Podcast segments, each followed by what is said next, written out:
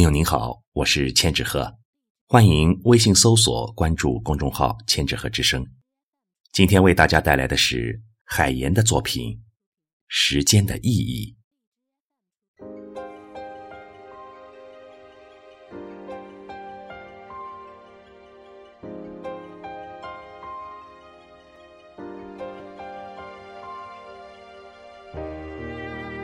我想象中。人的精神领域是非常扩大的，人的精神空间是不一样的。每天沉溺于应付俗务的人，精神空间就可能很小；但有些人通过读书、冥思默想来打开自己的精神空间，他就生活在自己扩大的精神空间里。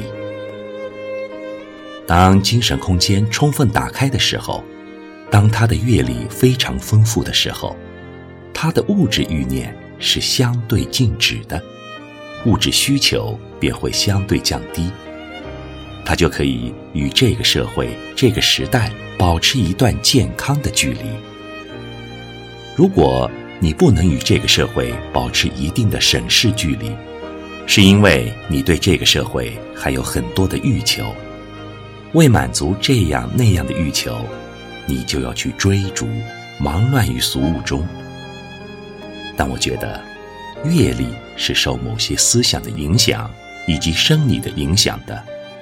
不到一定年龄，你的社会经验没有达到一定程度时，你很难抵达这样一种豁达了然的境界。而当我们经历了时间的沧桑变化，有过成功的喜悦。有过失败的挫折，我们的心也会安静下来。纵然身体的代谢功能也缓慢下来了，但大脑思考却更加深远。你可能会思考人生什么是最有价值的，你也许会认为目标并不是最有价值的，最有价值的是最美好的过程。比如说，你活了八十岁。是以你八十岁时实现了小时候的目标作为快乐幸福呢，还是以八十年中你所经历过的每一时刻、每一漫长的过程作为快乐呢？到底什么是你整个人生的目标呢？无论在企业管理上，还是在个人仕途上和文学成就上，我把目标放得特别小。我觉得，想让自己生活的幸福，就要把幸福感放得平时些。比如说，今晚和我喜爱的人一起吃饭，就足以构成我的幸福感。但是，每个人的精神空间不同，遇到的人和事不同，他的幸福感就不同。每个人都会有自己内心的深渊，当猛然看到时。我们会被震撼，我们会感到茫然无措。这时，不要将自己沉浸到思索的深渊中，事实发生时就只管去做，不要多思考，不去唤醒那些不悦。大千世界太丰富了，我们不可能经历一切。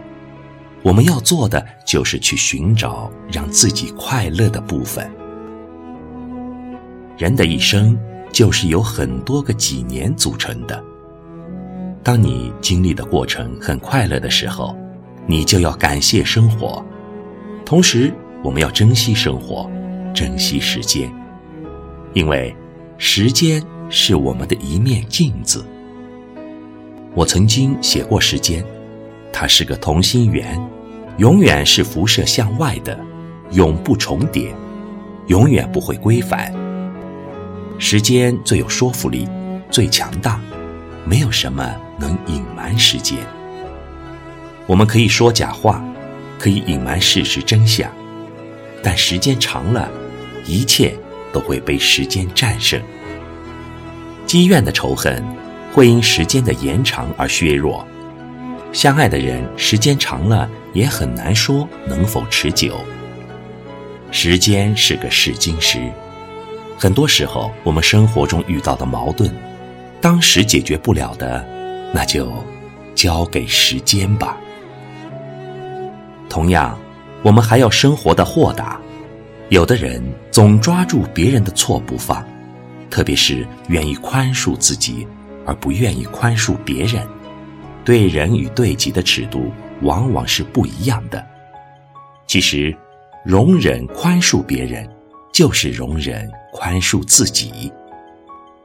时间在流动，人生在时间中洗礼，那些快乐的、不快乐的，在时间的洪流里。